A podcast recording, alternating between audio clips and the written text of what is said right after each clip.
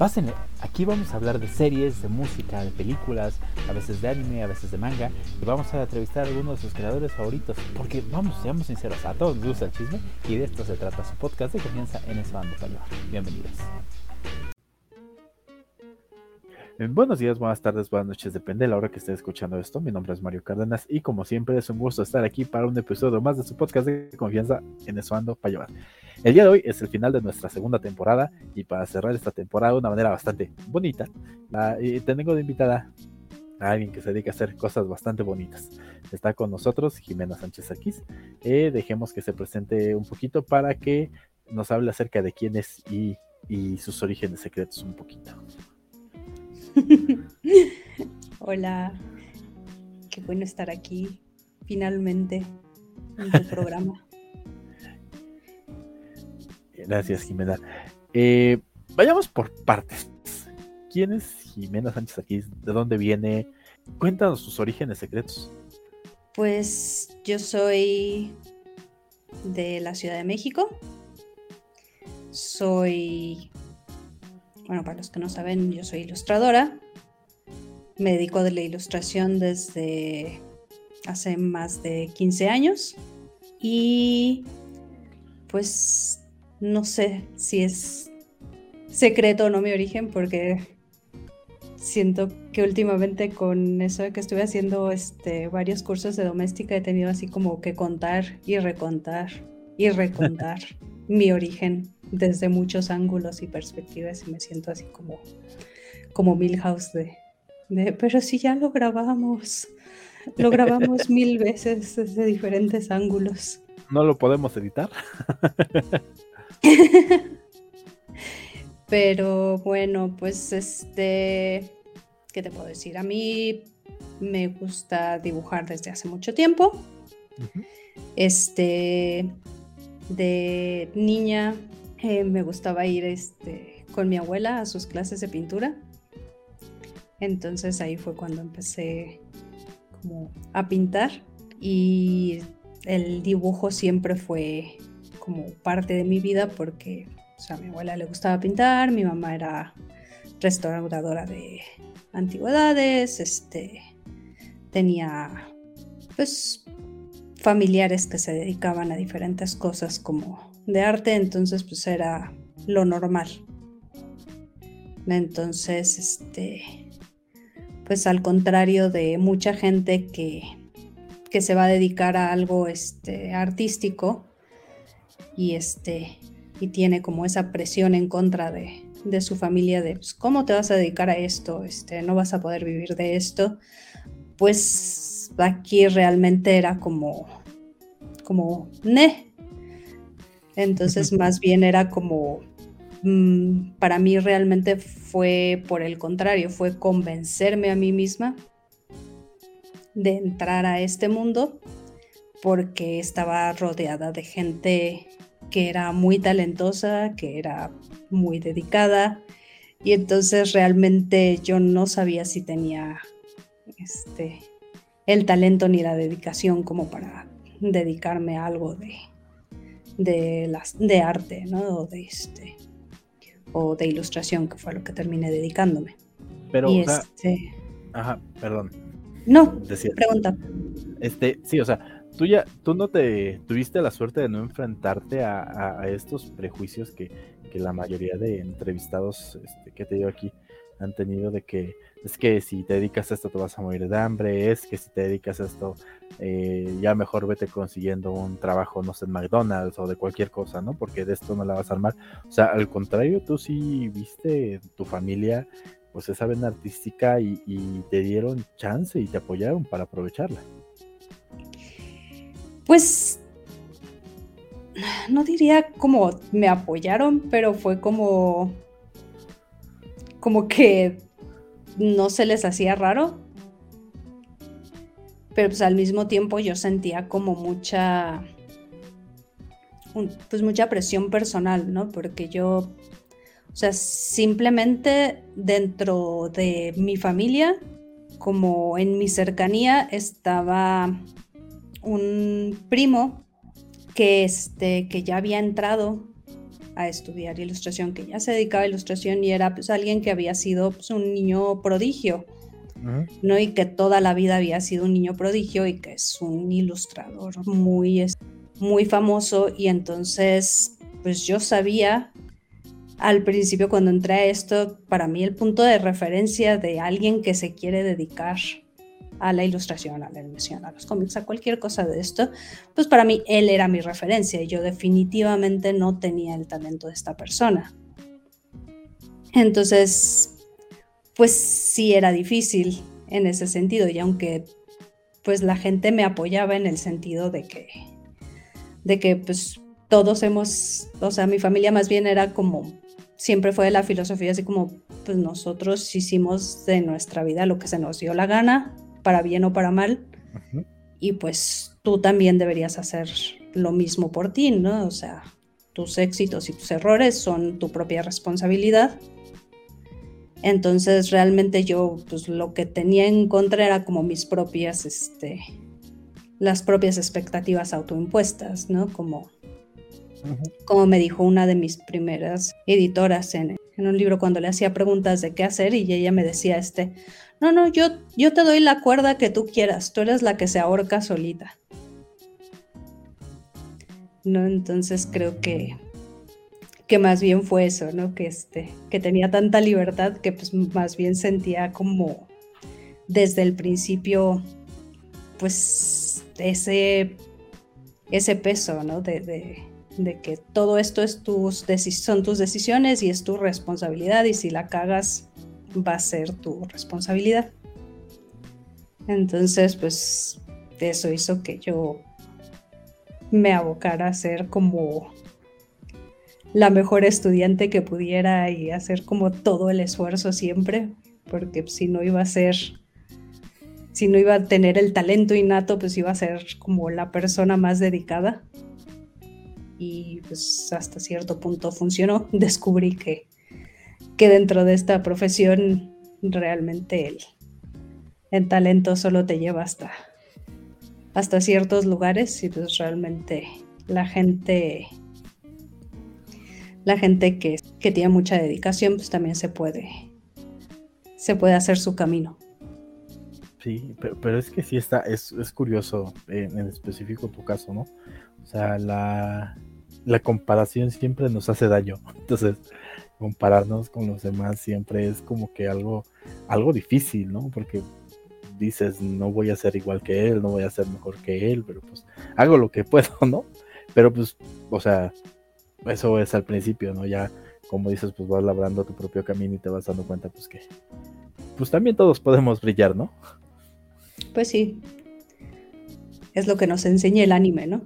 Todos, los, todos, los, shonen tienen, tienen su rival, que en realidad es la persona más talentosa y más adecuada para hacer lo que quiere hacer el protagonista. Pero, pero a final de cuentas eso es importante, ¿no? Tener, tener alguien que, que directamente no sea tu rival, pero que creas que es tu rival como para mejorar, ¿no? O sea, eh, tener un... Bueno, una meta, ¿no? O alguien a quien superar o alguien a quien ver para arriba para decir, algún día voy a ser o va a ser mejor que él. mejor sí, pues yo creo que a mí me... Pues a mí sí me motivó mucho eso, el, el que, por ejemplo, yo durante muchos años, este, no sé, en la escuela, profesores se enteraban de, de que si esta persona era pariente mío y entonces me buscaban para tratar de contactarlo a él en reuniones familiares. Siempre era como, ay, ¿qué estás haciendo de trabajo, Jimena? Ay, muy bien, ay, qué padre que hayas logrado esto. Ay, ¿y tu primo qué está haciendo? y siempre era así como de, ah, como puñalada trapera, porque pues yo cualquier cosa que, que contara en ese momento que estaba haciendo, siempre es como, ah, claro, pues esta persona está haciendo esto, pero mejor. Sí, te daba para abajo. Sí, entonces pues realmente mi meta durante muchos años fue como como yo salir de, de, de esa sombra que me, no sé, que por alguna razón me había creado. Bueno, que también te habían creado, ¿no? O sea, porque pues alabar tu trabajo y que te dijeran, este, no sé, es como cuando hablan de familias grandes, de legados grandes, ¿no? O sea, de que, ay, este, ay, pues es hijo de fulano, ¿no? Ay, pues ni se parece, ¿no? Su, su abuelo hubiera hecho esto, o su papá hubiera hecho esto, o su papá hubiera actuado así, y tú te quedas así de sí, pero no soy, ¿no? La, la persona que, que ustedes dicen, o, o a quienes admiran, ¿no? Soy yo, yo soy yo, ¿no? Y salir de ese, de esa sombra así como dices, pues pues también cuesta trabajo y se vuelve difícil y frustrante. Sí, pero por eso como tienes que encontrar tu propio tu propio camino, ¿no? Porque siempre siempre va a haber algo, ¿no? Precisamente lo que decíamos de que pues, yo no tenía el problema de que mis papás estuvieran en contra de que yo me dedicara a esto. Pero tenía pues este otro problema de que por ejemplo, yo veía que con muchos compañeros, ya que se empezaron a dedicar al diseño gráfico, cosas así, pues que tus primeros clientes eran como tus mismos familiares, ¿no? De, ay, échame la mano con esto. O, ay, tú que sabes de diseño, este, hazme una página para mi trabajo. Tú que estudiaste diseño, adóbeme la carne. Exacto, que sea eso, ¿no? Y, y pues yo me acuerdo tener así como momentos de no sé, de querer presumir así como de, ay, mira, me publicaron en esta revista y es como de, ah, sí. Y así como que, la, que mis familias me digan como el entusiasmo que le dan a un niño de tres años cuando llega del kinder con su arte de macarrones. Qué feo. Entonces sí, este, pues sí era como difícil, ¿no? Que este, para mí esa parte, ¿no? Pero para otras personas otra parte es difícil. Entonces siempre tienes, o sea, cualquier persona va a tener algo en contra que superar para mí fue como, como esa, esa sensación de, de no eres especial y nunca vas a ser especial y de, de tratar de encontrar una manera de de seguir adelante en una profesión en donde cómo te manejan todo es que tiene que ser como de, que lo que te hace especial es lo que te hace ser artista, ¿no? Y comparan mucho como el talento y todas estas cosas como, como algo mágico, ¿no? Que te hiciera especial. Y entonces pues tuve que, pues esto me obligó a, llegar a esta cuestión que eventualmente llegamos todos los ilustradores de que de que lo que la gente ve como talento, de que la gente ve como magia prácticamente, pues realmente es mucho esfuerzo y nada más este dedicación, trabajo, pues, estar este chambeando hacia tus metas. Sí, ¿no? Porque me ha tocado, por ejemplo, yo, que, que soy fan de tu trabajo, del trabajo de Juan L que, lo puedes ver y dices, es que se ve bien sencillo el trabajo y no, o sea, parece sencillo y hacen que parece sencillo porque llevan muchísimo tiempo haciéndolo. O sea, lleva muchísimo tiempo haciéndolo y, cualquiera que diga, ay, pues cualquiera puede dibujar algo así, la neta, no. O sea, el trazo de Juan L, por ejemplo, se ve bien sencillo, pero no. sí, sí tiene su, su nivel de dificultad. Sí, es bien difícil a mí me impresiona mucho el trabajo de Juanelli, sobre todo como, como, no sé si te pasa que ah, yo cuando veo justo el trabajo de Juanelli es que cuando conocí su trabajo ya se me hacía como algo impresionante, pero ahora veo su trabajo y veo todo lo que ha crecido y me da como un montón de gusto ver este pues la capacidad que tenemos de seguir creciendo, ¿no? Este, constantemente y de seguir mejorando constantemente. Pero es como este, ah, ya, ya que hablamos, ya, que ya que nos destapamos como tacos, porque pues sí, sí lo somos, es como los este ¿no? Como los mangas de los deportes.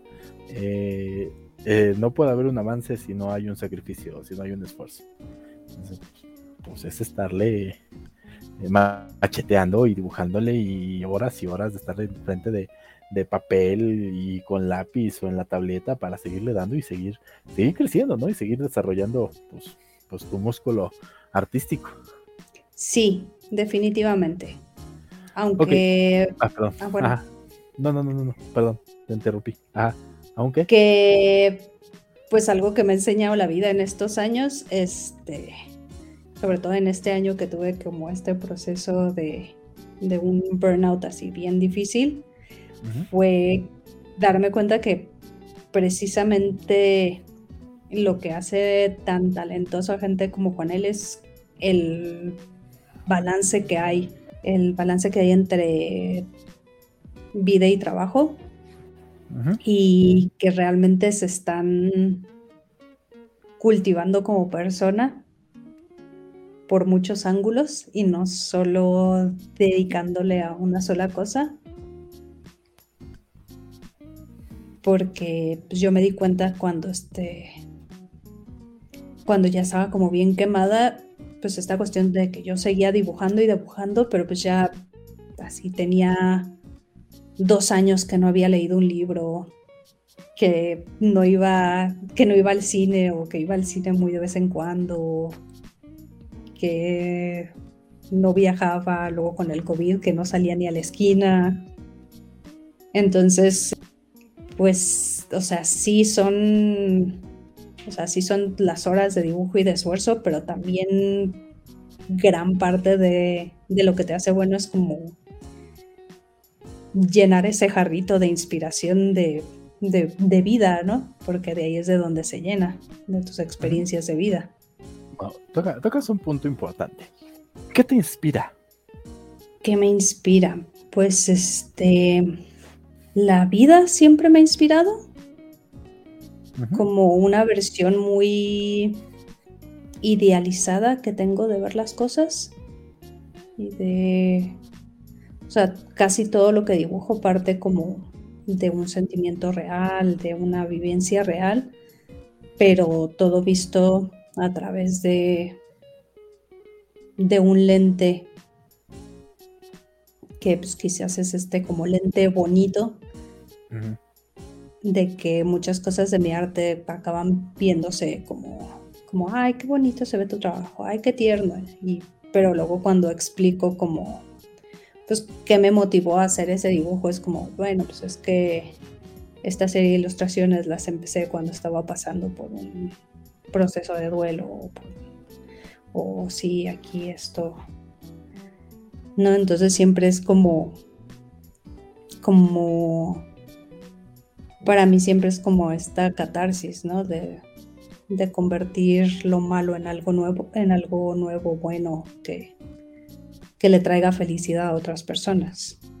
Ok, entonces, eh, te inspira todo, o sea, todo lo que ves, todo lo que sientes, la comida que probaste ayer, la serie que viste hoy, el libro que viste, leíste, la película, o sea, todo te inspira y buscas la manera como de de compaginar o de mezclar todo para generar lo tuyo.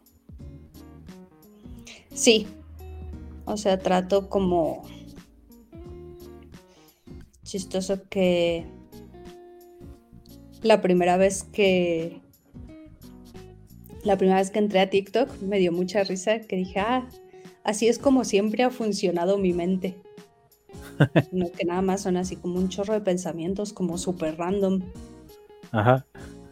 Pero pues así como pues, cualquier persona que ha usado TikTok casi se da cuenta que pues el algoritmo de repente se da cuenta que ahorita estás interesado en cierto tipo de tema y entonces te empieza a mandar muchas cosas sobre un tema. Pues igual así funciona mi cerebro, ¿no? De que pues, tengo como muchas cosas random flotando constantemente, pero pues, por periodos me te empiezo a obsesionar con, con cierto tema o con cierto sentimiento y pues eso es lo que se empieza a ver reflejado en mi trabajo. Bueno, ya hablamos de qué te inspira. ¿Y quién, quién podríamos decir que son tus influencias? ¿Quién, ¿Quiénes han sido tus influencias de que ves y me gustaría hacer algo como esto, ¿no? O acercarme a esto.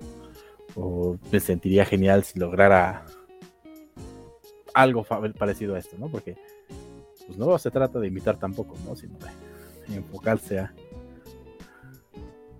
Pues he tenido como muchos puntos de, de inspiración a lo largo de mi vida.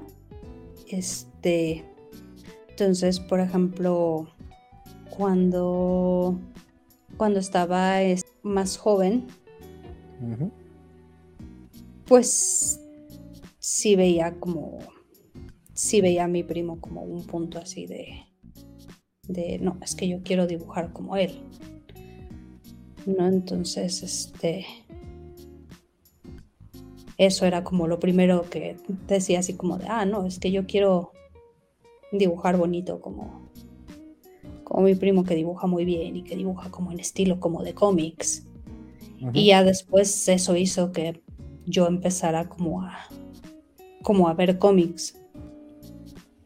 Pero justo es chistoso, pero precisamente al tener un primo que dibujaba muy bien en estilo de cómics y que le gustaban los cómics gringos, eso hizo que yo en algún momento como que mi primer acto como de, de rebelión artística o de, o de no voy a ser alguien que nada más está como siguiendo esta figura como medio de hermano mayor, fue que yo me empecé como a clavar con el manga.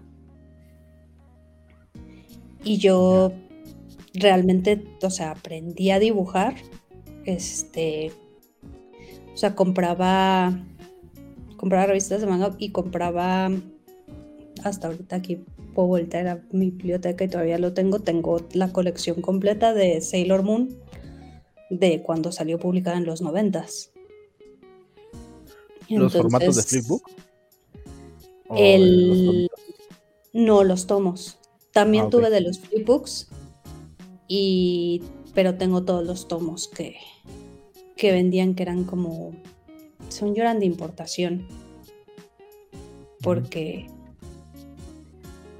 Porque todavía no los este, publicaban aquí en México. Y era de esa edición que estaba como flipeada porque todavía no se estilaba el, el darte mangas en formato manga. ah, sí, que volteaban todo, ¿no? Para que se leyera como se lee aquí, como se lee normal del, planeta. Sí, entonces es como esa edición que, que están todos los, todas las imágenes, están flipadas para que puedas, este, según leerlo en orden occidental. Y también eso hizo que, chistoso que por ser muy fan de Sailor Moon, en algún momento leyendo como una revista de una revista de reviews de, de manga, hablaban de un cómic de Adam Warren en el que hacía una parodia de Sailor Moon. Y me llamó mucho la atención.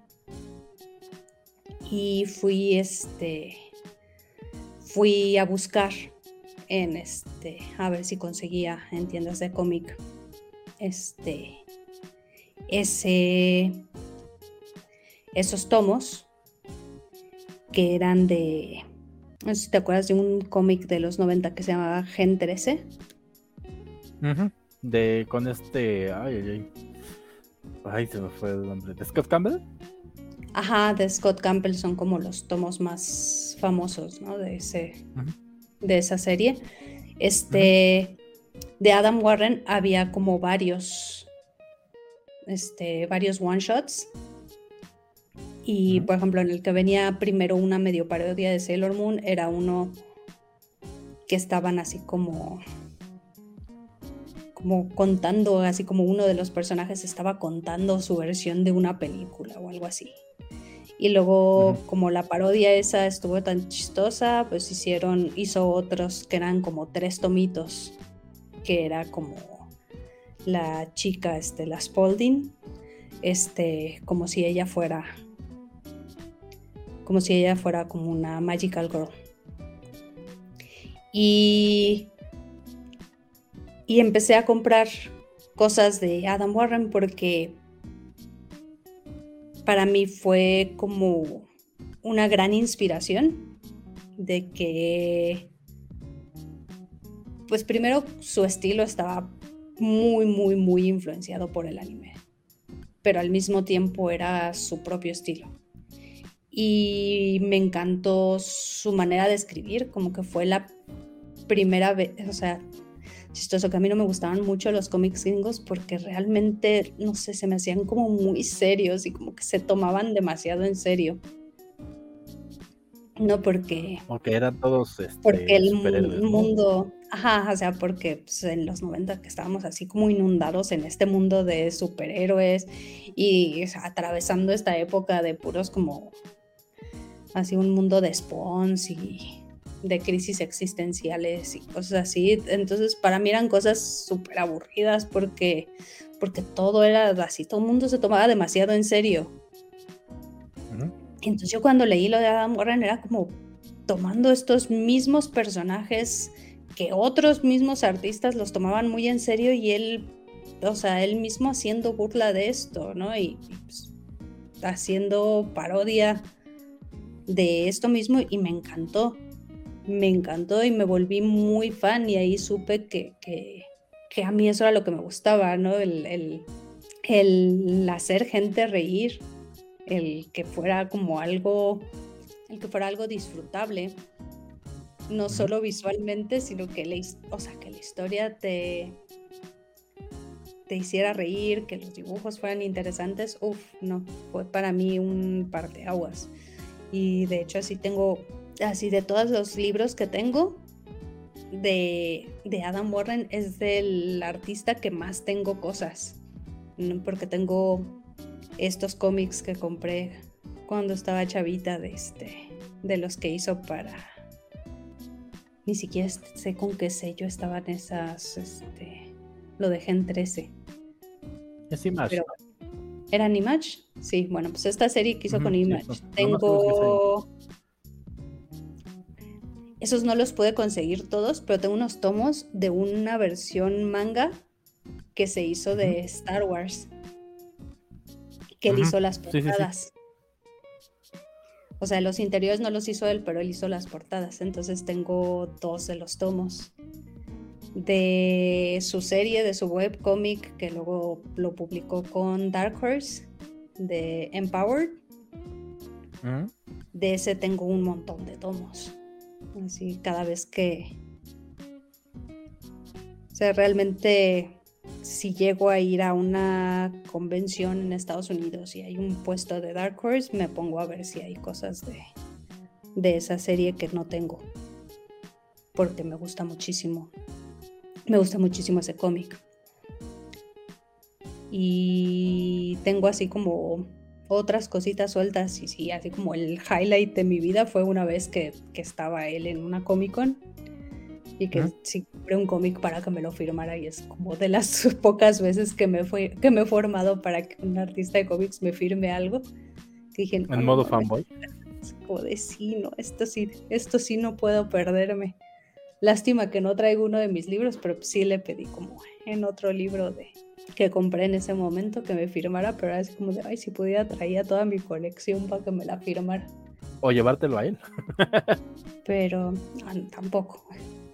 tampoco, no, no, Seamos serios. O sea, soy tan somos, fan, ya somos, sí, no soy tan fan. Sí, no, soy fan, pero tampoco estoy loca, ¿verdad? Pero sí, definitivamente creo que es de las cosas que más me, que más me han influenciado, porque fue algo que, que me definió como, como la primera vez que, que me cayó el 20 de que pues, para mí no era muy común en esa época ver a alguien dibujando para sellos grandes de cómic que su estilo no empatara como casi con que todos parecían como de, pues es que tienes que dibujar como Scott Campbell o, o no la armas. Y pues para mí ver eso era como, no, espera, de repente hay gente que se sale del molde y de todos modos hace su propio camino. Mm. Y, o sea, es muy tonto que, que necesites, o sea, ver eso para que te caiga el 20. Pero pues, sí, luego es importante, ¿no? Porque no, o sea, tal vez tú haces las cosas de cierta manera y no parecen encajar con lo que con lo que quieres hacer. Pero de repente ves a alguien que pues que tampoco encaja, pero encontró su propia manera de salir adelante y entonces pues ya como que pues no sé, te da esperanzas de, de que pues, en realidad no se trata de que tú tienes que copiar a otras personas para ser alguien, sino que sí puedes ser tú, pero tienes que encontrar esa manera de ser visto. Encontrar tu voz. Ajá. o no tanto encontrar tu voz, sino... O sea, yo digo que más bien no es tanto encontrar tu voz porque tienes una voz, pero tal vez no estás en el lugar adecuado para que escuchen tu voz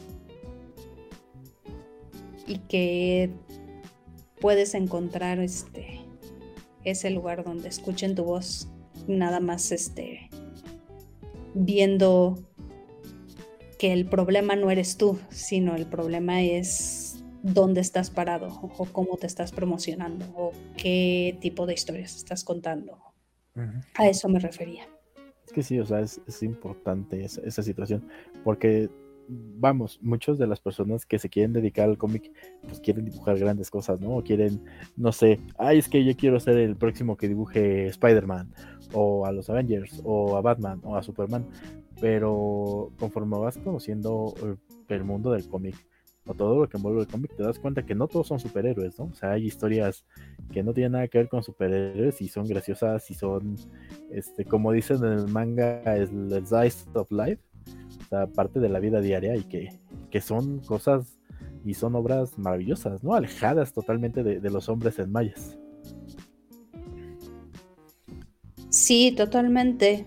Y inclusive, o sea, puedes contar historias de hombres en mayas, pero no tienen que ser contadas como como las cuentan en este, este en el Spider-Man que tú leías de niño.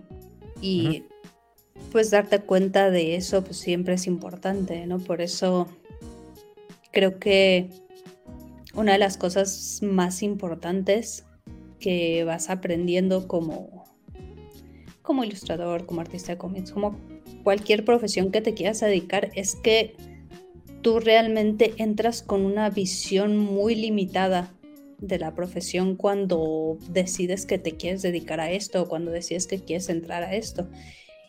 Y entre más amplíes tu, este, entre más amplíes tus conocimientos sobre este tema y entre más te acerques a leer cosas fuera de lo que estabas leyendo normalmente, pues más cosas vas a descubrir.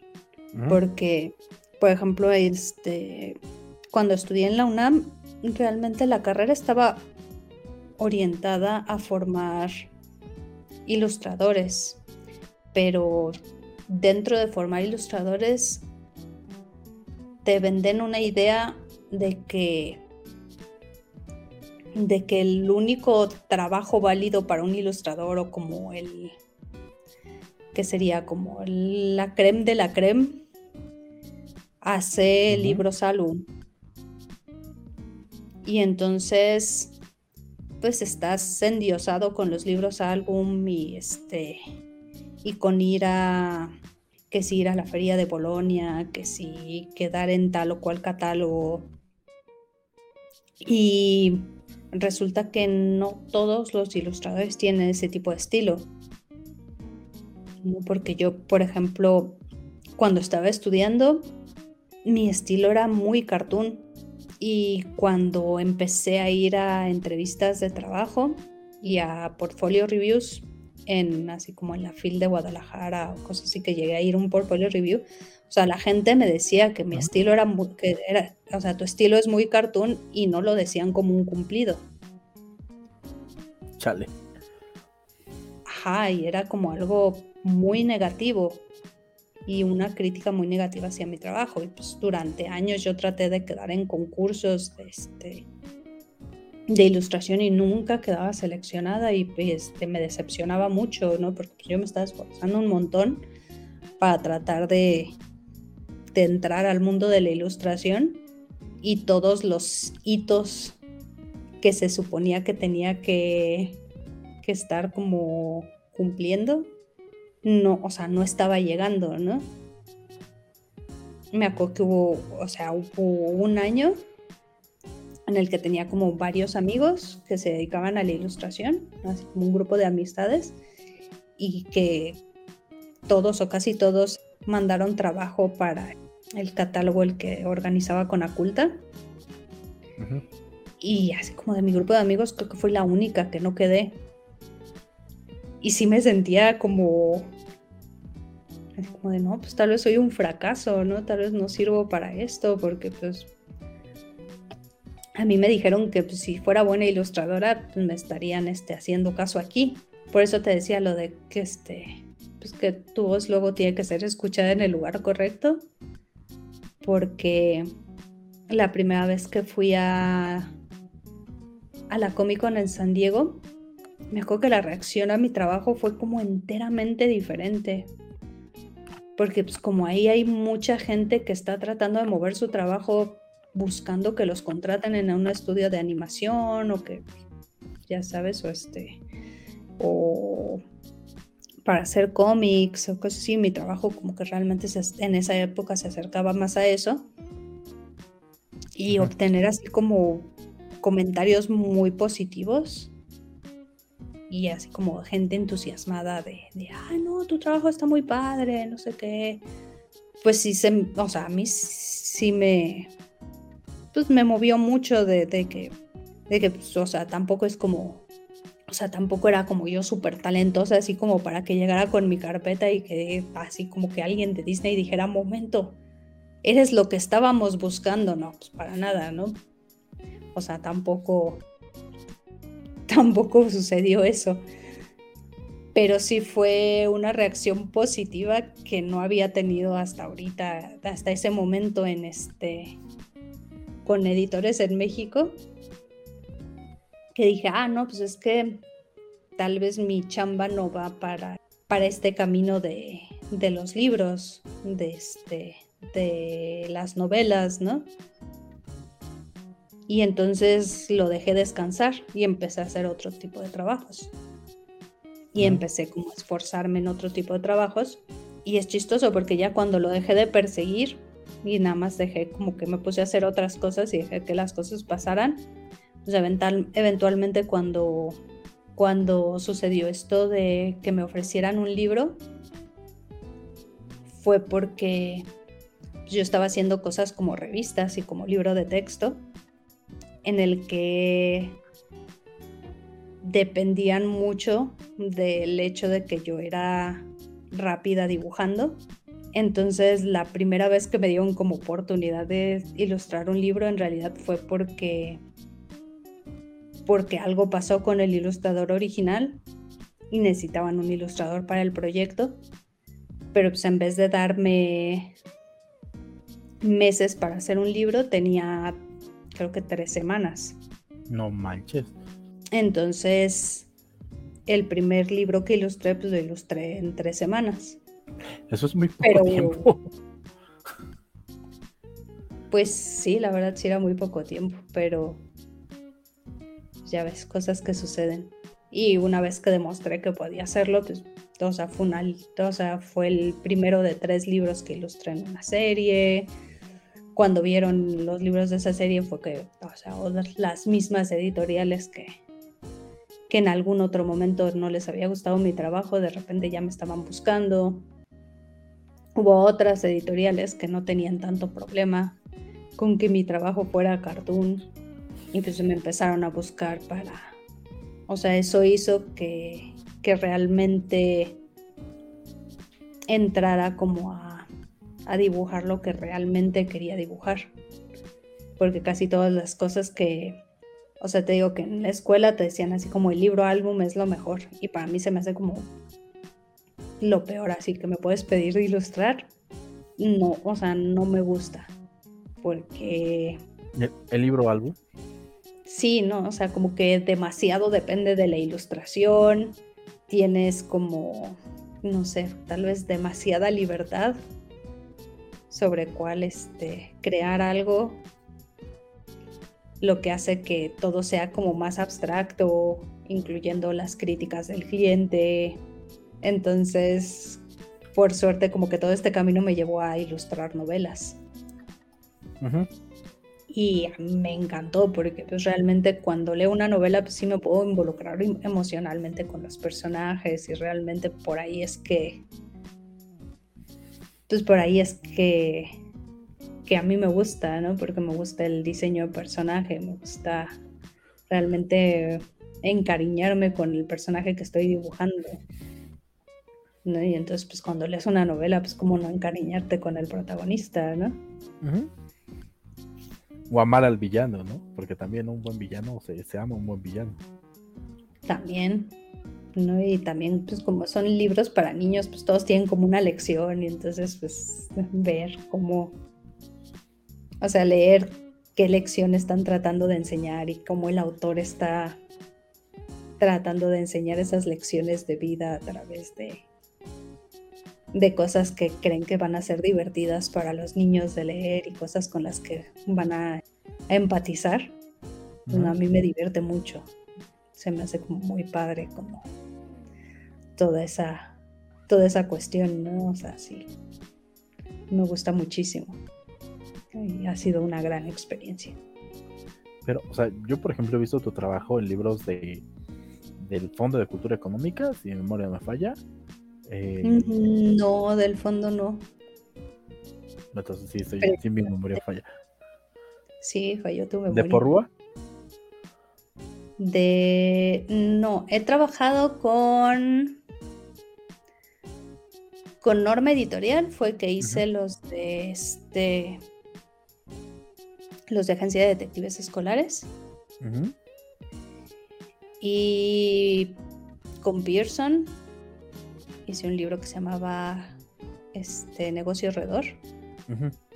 Y con EDB he hecho tres libros. Que uno que se llamaba Cuadrado de Cabeza, otro que era La nariz de los Guadarrama y otro que se llama Los Guardianes Invisibles. Ah, no, Los Guardianes Invisibles es EDB, no, ese es creo que de otros, de otra editorial. Recuerdo uno mm. de El lobo disfrazado de unicornio. Ah, eso es para. Eso fue para una editorial gringa. Que este. Que ese es un cómic. Que se fue. Una de las veces que estuve en este. Una de las veces que estuve ahí en San Diego. Estaba con una amiga.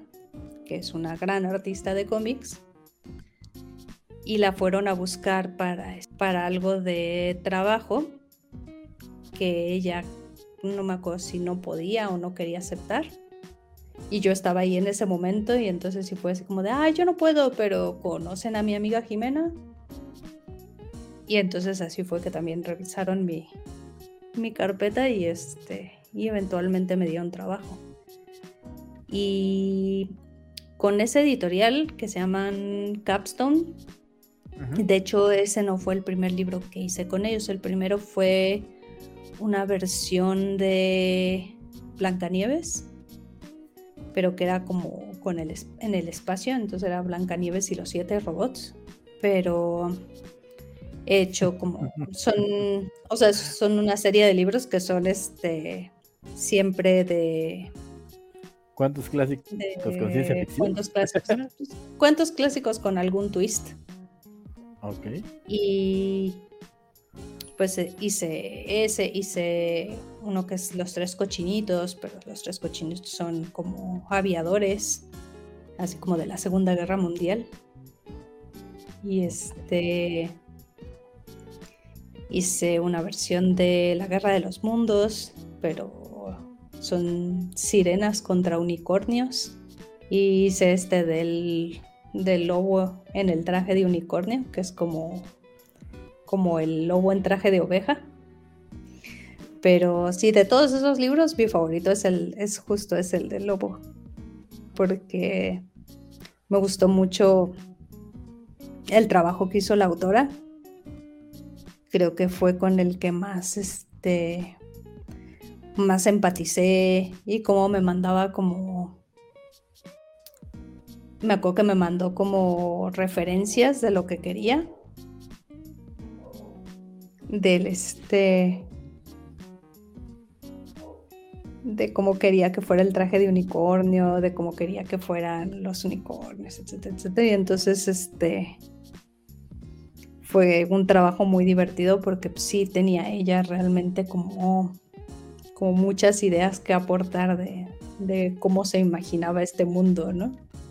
Y cómo se imaginaba el personaje principal y de todo, no sé si, no sé si es por la historia o por el trabajo que yo hice con ella, pues realmente de todos los personajes que he dibujado para esos cuentos es el que el que para mí es como más real.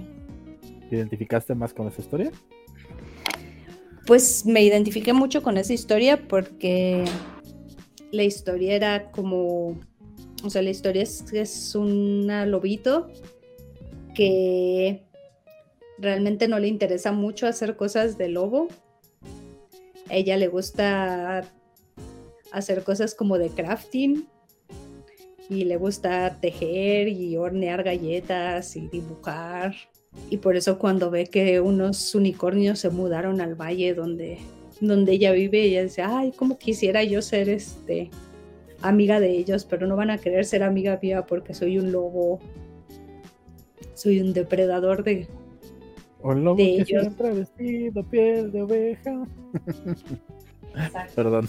Y entonces pues me encanta que, que se hace su, su disfraz de unicornio para poder encajar con los unicornios. Pero pues como es un libro para niños y ya sabes, la, la, lección es que hay que ser uno mismo, pues eventualmente la descubren, pero sí acaba haciéndose amiga de los, de los unicornios porque, porque les cae bien como es ella. Y entonces me hace como, no sé, se me hace una historia muy tierna y muy divertida. Y me gustó mucho ilustrarla. Me hizo muy feliz ilustrarla. Pero es que además de estar en este, en esto de los libros, he visto tus ilustraciones, no sé, en revistas como de 15-20, la revista Tú, eh, creo que hace como tres meses, cuatro meses, vi una ilustración tuya de en un artículo de un catálogo de Coppel, que por cierto era de, las mujeres y la ciencia, que era un papá con su niña en sus hombros y la niña tenía como dibujada sobre de sí, o sea, era la, la, niña sobre los hombros del papá y tenía dibujado así como con lápiz que la niña era astronauta y veía las estrellas y todo esto. Entonces. Que me encantó hacer esa ilustración del papá y de la niña de hecho, están inspirados en, en mi cuñada y mi suegro. Yo sí, de este trazo lo conozco. Ya cuando veo, ajá, sí, sí lo conozco. sí, a mí me sorprendió mucho cuando me habló Coppel, porque era así como, pero, ¿cómo que ilustraciones? Como de, sí, sí, tenemos una sección cultural en nuestro catálogo. Y yo, ¿qué? No me digas. Y este, y ha resultado un trabajo muy divertido porque, porque sí me dan muchísima, me dan muchísima libertad para proponer. Que por ejemplo, cuando empecé el trabajo con este, con 15 a 20, era un trabajo muy divertido en el que este, en el que también me daban como mucha libertad para proponer, pero conforme fueron cambiando que fui teniendo diferentes, este, diferentes editores y este, que diferentes diseñadoras trabajaban en la revista y tenían diferentes maneras de trabajar, pues ya como por cada vez más entre falta de presupuesto, entre, no sé, yo, yo le atribuyo como un desconocimiento de cómo funciona realmente el trabajo de ilustrador creo que ya como de las últimas colaboraciones que tuve en esa revista, la ilustradora me mandaba así como, como un collage sacado de imágenes de stock diciendo así como de, es que quiero que dibujes esto, pero en tu estilo. Y ni me daban el artículo, ni... O sea, ya nada más era como una ilustración esto. Y entonces pues ya era como, no sé, como que bien aburrido en ese sentido. Y justo cuando empecé el trabajo de Coppel, sí estuvo muy padre que pude hablar con, este, pude hablar con ellos y, y decirle así como de, ah, pues a mí la verdad lo que me gustaría es que me mandes el artículo para que yo lo lea y que yo te pueda proponer algo. Inspirarme, ¿no? O sea, que sea algo inspirado en, no nada más. Ajá, que no sea nada más, ajá, que no sea de que tú me tienes que decir, este, dibuja esto, dibuja aquello, pues no, realmente, pues me estás contratando como ilustradora pues dame el artículo y deja que yo te proponga algo, ¿no? Y este, y pues les pareció bien, no tuvieron ningún problema y me han dado bastante libertad en que yo les proponga y que diga, ah, pues no estaría padre esto, o de repente si ellos me dicen, no, pues ya traemos como esta idea y pues que realmente sea un trabajo mucho más de, que es una conversación, ¿no? En el que, en el que estamos por medio de trabajo en equipo llegando, llegando a un trabajo final, porque pues, de repente pues es triste cuando los trabajos de ilustración nada más es como como una conversación unidireccional, como, como si fueras el, ¿cómo se llama la cosa esta a la que le piden este, la inteligencia artificial esta, la que ah, Ajá, así como si fueras una AI de que nada más te están diciendo dibuja esto y esto y esto, que se vea de esta manera. No es como, pues sí le quita, ¿no? A, un poco a, a lo que tú puedes, a, lo que tú puedes aportar al equipo pues de trabajo como dices, es un trabajo en equipo, o sea, no, no puedes decirle, no sé, eh, ay, pues es que se trata de una historia de un niño que emprende un viaje y que encuentra muchos amigos en el camino. Y haces la ilustración. No, es que de esto no se trataba, o esto no era lo que quería, pero si no te una especificación, o si es niño, o si es niña, o si es blanco, o es morenito, o tiene el pelo crespo, o chino, entonces no te dan una, no tienes una base, ¿no? Para empezar a trabajar. Claro, y aparte, o sea, y aparte que tengas la oportunidad de, de este...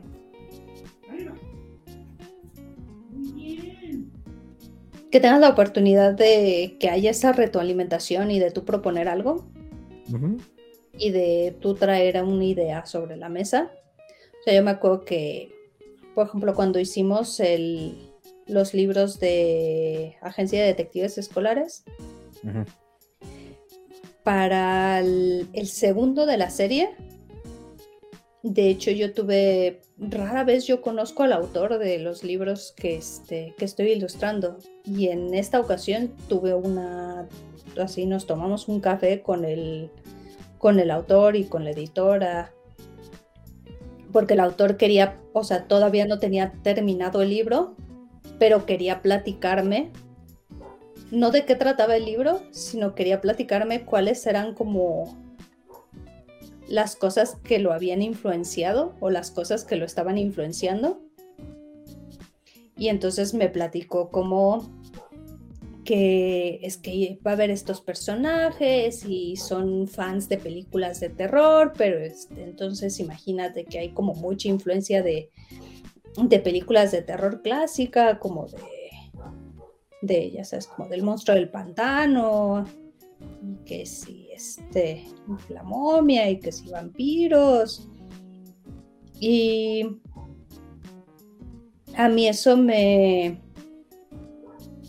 como que me ayudó a tener como muy claro como por dónde quería, o sea, por dónde quería ir él y hacia dónde quería que fuera yo.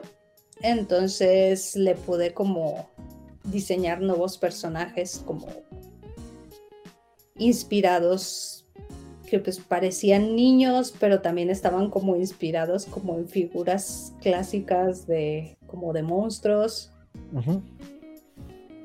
No, y este, y que la portada traté de, de que se viera como, dije, ah, quiero que se vea como una portada que fuera como de un, de una película de Scooby-Doo. Mm. No, porque que se viera que, o sea, que está como esta influencia de monstruos clásicos, pero que se vea esta cuestión como muy campi de, de, que a fin de cuentas es, sabemos que es comedia y sabemos que pues, es algo ligero. Entonces, pues sí, para mí esa como retroalimentación en trabajo sí me gusta mucho tenerla.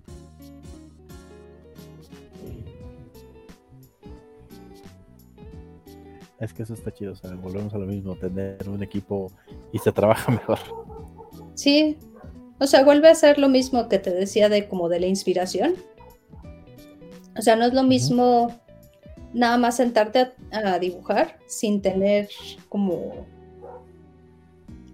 sin tener como algo de retroalimentación. Y pues ya sea que tengas retroalimentación de un cliente porque este, estás trabajando junto con alguien o tengas retroalimentación del mundo porque pues, es un trabajo personal, pero pues, de algún lugar tienen que salir las ideas.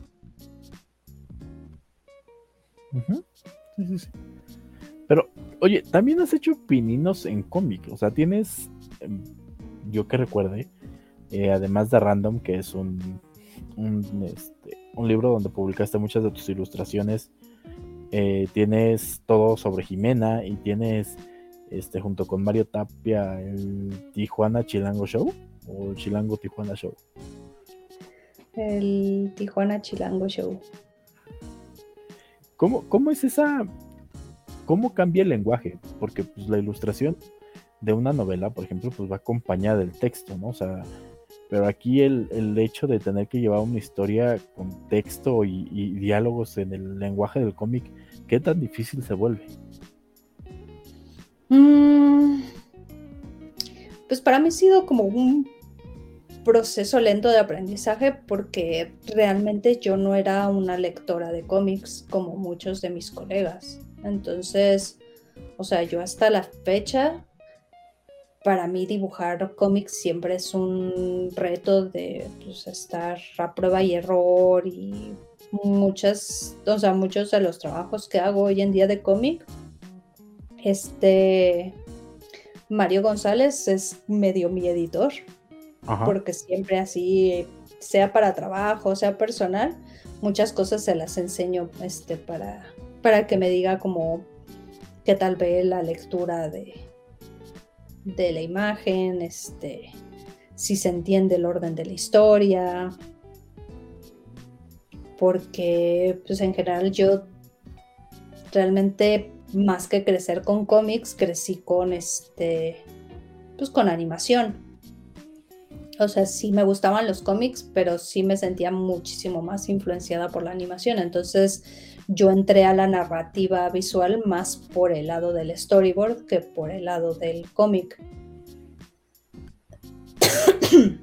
Entonces, al no traer realmente bien una referencia visual de, cómo se narran ciertas cosas en cómic, pues sí ha sido como una cuestión de, prueba y error y de y de pues, amigos educándome en cuanto a, ah, te recomiendo este cómic porque te va a gustar por que logran muy bien el desarrollar este tipo de historia o logran muy bien el desarrollar este tipo de efectos visuales. Este, hace poco en un cómic en el que estaba dibujando unas cosas en las que había peleas, este, pues yo no tengo como mucha experiencia y no me considero buena dibujando este dibujando golpes. Y este y pues tenía que que dibujar este una niña que está como golpeando unas calabazas que han cobrado vida como estas como jack o lanterns de este de Halloween y entonces la golpeaba y explotaba.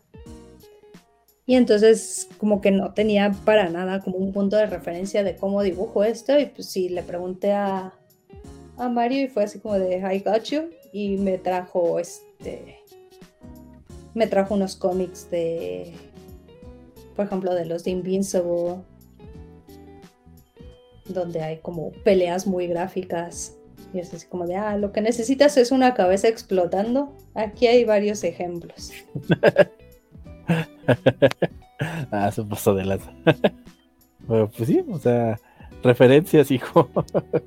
Entonces, pues eso es lo que me ha ayudado a hacer cómic, el pedir consejo a amigos que saben más que yo sobre cómo hacer cómics y el leer cómics y ver cosas que, que me gustan tratar como de recordar. A final de cuentas creo que es lo que nos, nos alimenta, todo lo que vemos y todo lo que nos gusta. Exacto, porque pues, tienes que aprender, ¿no? O sea, no porque... O sea, no tanto porque lo vayas a copiar, pero el, el ver cómo diferentes personas resuelven, o sea, es que eso es lo importante, el ver cómo diferentes personas resuelven un mismo problema te da la idea de cómo tú lo quieres resolver. Porque por lo general mucha gente se queda como, ya sea por tiempo o por falta de curiosidad. Mucha gente sí que tiene un problema general de vida, pero bueno, en este caso un problema de ilustración, nada más buscan como una imagen de lo mismo que tienen que dibujar ellos y copian eso. y nada más se quedan con eso. Ajá, es como como lo más fácil de que ya lo copié. Pero en realidad eso no te aporta tanto como el ver como diferentes, o sea, diferentes maneras en las que, ok, este es un problema visual, mucha gente ha tenido que resolver este problema visual y lo ha resuelto de esta manera, de esta manera, de esta manera. Y pues de ahí puedes como tú extrapolar y este, decidir como, ok, creo que a mí me funcionaría resolverlo de esta manera. Porque muchas veces tú puedes ver es cómo se resuelven ciertas cosas, pero o sea, eso no significa que eso empate con tu estilo, ¿no? O sea, con tu estilo visual, con tu estilo narrativo, que empate con tus habilidades de dibujo, porque pues, no hay nada más desconcertante y que te saque más como del trabajo de una persona, que te saque como de la historia que te está narrando algo, cuando las cuando hay como una variación en el estilo de que se ve que, tuvieron que copiar. Y entonces luego, luego notas porque se ve como esa como pequeña variación, pues sí, se acaba viendo como desconectado de ti. Desconectado del artista, cuando nada más copias. Entonces, pues sí, a veces tienes que copiar porque no te queda de otra, pero tienes que pues, seguir haciéndolo hasta que lo puedas hacer tuyo y hasta que realmente puedas hacer una, algo que sea copiado, ¿no? Porque no te queda de otra, pero en realidad tienes que pues seguir intentando hacer las cosas hasta hacerlas tuyas a tu manera y encontrar la manera en la que en la que realmente se ven como algo tuyo. No, pues sí. Digo, a final de cuentas creo que todos empezamos así, ¿no? Copiando. Copiando un poquito. Ok, Jimena, ya para ir cerrando, tengo la, la pésima costumbre de pedirle a los invitados que nos dejen cinco consejos para la gente que quiera aventarse a crear eh, y pues no empezar de cero, ¿no? Que a final de cuentas es como que el, que el, el meollo, la directriz de este, de este amable podcast. Entonces, déjanos cinco consejitos para, para aquellos que quieran aventarse a crear. ¿Cuántos? ¿Cinco? Cinco. Ok. Veamos. Este, pues, uno sería que separes, o sea, uno es que hay que separar los diferentes aspectos que componen lo que sea lo que te quieras dedicar. Por ejemplo, en mi caso, la ilustración me pasa mucho con alumnos. Es así de cero, es como de, es que yo ya quiero estar ilustrando y enséñame a ilustrar, pero luego cuando platicas más a fondo de qué quieren, en realidad lo que quieren es aprender a dibujar. Y entonces, que por ejemplo en el caso de la ilustración sepas que la ilustración se compone de la parte de la técnica, la parte del diseño y la parte del estilo. Y entonces, si estás intentando aprender todo al mismo tiempo, pues no vas a avanzar tan rápido como que te concentres en una sola cosa a la vez. Entonces, si ahorita te tienes que dedicar por un momento, por un rato, nada más a aprender una técnica de dibujo, pues aprende eso. Y si en algún momento te tienes que clavar en cuestiones como de diseño y de composición, clávate en eso. Y si en algún momento te quieres este, clavar como en explorar cosas de, de tu estilo, pues entonces ya te clavas en eso. Pero no quieras ser todo de, este, de un momento a otro, porque no lo vas a lograr. O sea, el ser un artista este, es un proceso constante de evolución en el que no es como que, ay, ya llegué, ya estoy. No, o sea, no estás nunca listo. Siempre hay algo que estás trabajando.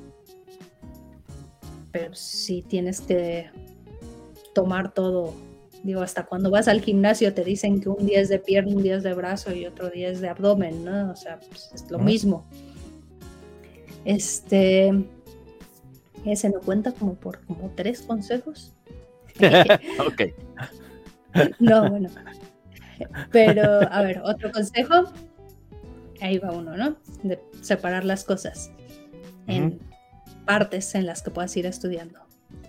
Este, otro este, consejo es no estar tan preocupado por el estilo, porque los cuando estás joven, como que estás todavía buscando quién eres y qué quieres ser como artista y todavía estás en esa parte en la que estás aprendiendo a dibujar y ya estás clavado sobre qué tipo de artista quieres ser y que si no tienes un estilo no vas a ser nadie y pues no es cierto, nada de eso es cierto. Lo que tienes que hacer es dedicarte a aprender, dedicarte a dibujar y el estilo es algo que prácticamente se va dando solo porque es algo que va de la mano con quién eres.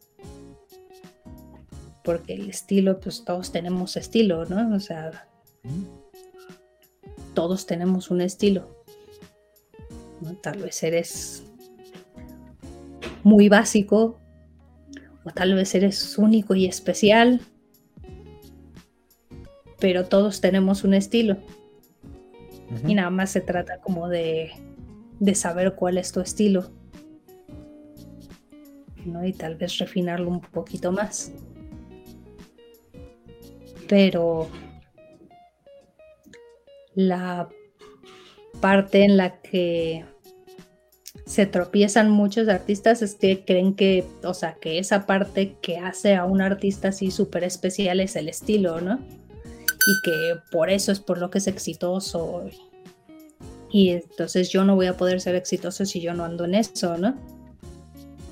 Y si yo no tengo mi estilo único y especial, no voy a ser exitoso. Y pues yo te puedo decir que yo como los primeros siete años de mi carrera, ni siquiera me pedían cosas en mi estilo, siempre era como, hola, este, necesitamos estas ilustraciones y, me daban un estilo de referencia. Y queramos que se vean como este. Y no las copiaba igual, porque no puedes copiar el estilo de otra persona, aunque bueno, tal vez hay quienes sí les salga el copiar el estilo de otra persona, nada más era como un punto de partida y acababan saliendo en mi estilo, pero nunca nadie decía, ay, hazlo como a ti te sale. O sea, me o sea, yo ya tenía varios años trabajando y cobrando y viviendo de ser ilustradora antes de que alguien me dijera que lo hiciera como a mí me sale, ¿no?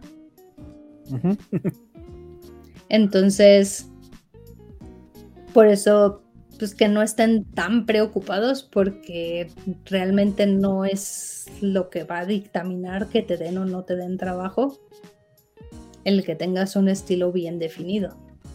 Entonces, más bien, enfócate primero a tener este, bien afianzado la parte, lo que decía, de la técnica y del diseño. Con que eso lo tengas bien amarrado, pues ya lo del estilo es muchísimo más fácil irlo sacando. Luego, ¿qué otro consejo? Un consejo muy interesante que me dieron a mí cuando, cuando yo estaba considerando esto de estudiar arte. Te digo, pues, mi familia no tenía inconveniente de que yo estudiara, pero pues yo, pues, al ser una persona pragmática, yo era la que me preguntaba si yo me iba a morir de hambre haciendo esto, ¿no? Mm. Y le pregunté a un chico que conocía que era diseñador gráfico, que trabajaba creo que haciendo videojuegos o algo así. Este, le pregunté que estas cuestiones, ¿no? De pues hay trabajo, me voy a morir de hambre, y me dijo como una respuesta muy interesante que nada más fue así como de Jimena, el que es bueno trabaja. Y entonces, pues yo, a mí eso me cambió como la idea de a, de si me voy a morir de hambre o no, sino que más bien tenía que esforzarme para ser buena y que todo lo demás se iba a dar. Ya después me di cuenta que pues esa respuesta medio se queda corta entonces yo lo que le añadiría a el que es bueno trabajo es que pues que tienes que encontrar como algo en lo que eres bueno, ¿no? tienes que encontrar este como las cosas en las que hay ser, en las que hay que ser bueno para salir adelante, ¿no? Porque puede ser alguien que no sé, que es muy talentoso, que los dibujos son muy vistosos, que así, no sé, ya ves que hay gente que pareciera que de la nada llega a redes sociales y de inmediato explota en redes sociales, nada más de que es así como algo muy vistoso y que llama mucho la atención, ¿no? Pero pues también hay gente que, que sabe mover bien su imagen, hay gente que sabe hacer buenas relaciones públicas, entonces diría que pues sí, el que es bueno, el que es bueno trabaja, pero también hay como como varias cosas en las que puede ser bueno. Aunque no es nada más una cosa en la que tienes que ser bueno para conseguir trabajo. Y otro consejo sería el ser flexible, este, el ser flexible contigo mismo, con lo que quieres hacer, porque creo que yo he tenido como muchos avances en mi carrera que no están realmente nada directo, o sea, no están relacionados con tener como un camino fijo hacia donde quería llegar, de tener así como una meta. O sea, más bien yo no tenía una meta como súper fija de qué quería ser y creo que eso me ha permitido que cuando topo con pared, sí me he podido como mover un poco hacia hacer otra cosa. Y este. Y creo que eso me ha ayudado porque. Por ejemplo, yo cuando era mucho más joven, y así casi desde que era niña me encantaba la animación. Y pues tal vez te podría decir que en algún momento de muy chiquilla, pues mi sueño hubiera sido como trabajar este, en una compañía grande de animación, ¿no? Así como en Disney o en Pixar, ¿no? Pero yo no, o sea, yo no tengo ni el talento para trabajar en una de esas compañías, ni la paciencia como para ese estilo de trabajo. es que es más demandante, ¿no? Ajá. O sea, la, sí, o sea, la paciencia de, de, estar enfocado durante meses a un solo proyecto y estira y afloja y todo, o sea, no sé, o sea, ya sobre la práctica, como que no tiene realmente nada que ver con lo que realmente yo soy buena. Entonces pude dejar ir a ese sueño y estar contenta con otros, este, con otras cosas que he hecho. Entonces, por eso creo que me ha ayudado el ser flexible para ver que cuando, digo, cuando topaba con pared y cuando algo no estaba funcionando, poder ir buscarle por otro lado. Por eso te digo que yo al principio tuve como pues muchos fracasos laborales al principio de, mi carrera, ¿no? Y te digo, muchos no, si muchos, tu estilo no funciona, tu estilo está muy cartoon, tu estilo está muy aquello. O sea, sí tuve como muchos momentos en los que yo los podría haber tomado como una señal de que, de que esto no era lo mío. Pero. Pero, aún así te acercaste. Pero no, no, precisamente no fue, no me enterqué. Precisamente como que busqué, o sea, tuve la suficiente flexibilidad para decir aquí no es, pero no todo es esto, ¿no? O sea, es la diferencia entre, entre obsesionarte con así como, mm, o sea, tiene que ser así como, tiene que ser con esta persona o no voy a estar con nadie, o tal vez darte cuenta que podrías estar con otra persona que no fuera esa persona o darte cuenta que también podrías estar feliz por ti mismo, ¿no? Por eso cuando tienes como un poco de flexibilidad y abres como tu mente, te das cuenta que hay muchos lugares donde puedes ser feliz y entonces de esa manera yo encontré muchos lugares donde poder encontrar trabajo y seguir adelante con mi carrera. Entonces por eso encuentro que que, pues, que ser flexible te ayuda mucho porque tal vez el camino al que quieres llegar vas a acabar llegando ahí, pero por otro camino que no era el que tú este, el que tú pensabas. Entonces, por eso es bueno estar dispuesto a ser flexible en ese sentido. Y no sé cuántos consejos llevo, pero voy a dar uno último. Ajá. Siento que hablé mucho. Y es el otro consejo que también me dieron, que era como, creo que es de los más importantes, que lo que decía un artista, que la, habilidad más importante que podías tener era, como artista, era tener sentido común. Híjole, no nada más como artista, Ajá, que en realidad es como un skill de vida, no solo como artista, pero que en realidad eso, a eso se, o sea, él decía, ¿no? De que me preguntan que cuál es el skill más importante que necesito para ser un artista y siempre les contesto que sentido común. Y pues ya después de, escuchar a qué se refería, pues sí, la verdad es que, que luego no ejercemos mucho el sentido común en cómo pedimos las cosas, en cómo nos acercamos a otros colegas, porque pues muchas cosas aquí de trabajo aquí y en donde sea se mueven como por tener una buena relación con tus colegas. Y entonces, si no tienes el suficiente sentido común de no saber cómo pedir las cosas, de no saber cómo ser un, un buen amigo, un buen colega, pues sí hace que, que te cueste mucho más llegar a algún lado. No digo que sea imposible, porque pues digo, por cada... a Hollywood le encanta hacer historias de gente, este, de gente antipática que es un genio y que todo mundo lo busca porque es un genio, aunque es antipático, pero pues todos sabemos que en la realidad es, la gente mil veces prefiere trabajar con alguien ligeramente más incompetente pero más afable, ¿no? Entonces por eso es importante ejercer tu sentido común todos los días. ejercitarlo como si fuera un músculo. Exacto. Por favor. ok, Jimena, pues muchísimas gracias por regalarnos un, cachito de tu, tiempo. Eh, pero pues mete tu gol, donde te leen, donde siguen tu trabajo.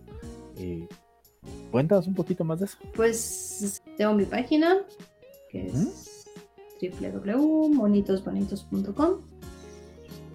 Y pues ahí pueden encontrar mi portafolio y las ligas a todas mis redes sociales. Y en general, si estoy en alguna red social, me van a encontrar ahí como monitos bonitos. Jimena, de nuevo, muchísimas gracias por, por, este ratito de tiempo. Y pues, ojalá se repita más adelante, ¿no? Para que nos cuentes un poquito más acerca de, de ti y de tu trabajo. Claro, bueno, pues amigos, muchísimas gracias. Eh, como les dije al inicio del programa, eh, pues este es el final, nuestro final de segunda temporada. Regresamos en 15 días con la tercera temporada, nuevo intro, nuevo outro. Eh, y tenemos un padrinazo que, que, es este ni más ni menos que Gustavo Monkey Cosío, que hijo, también es, uh. es, es un artista se va a poner interesante y se va a poner bueno eso.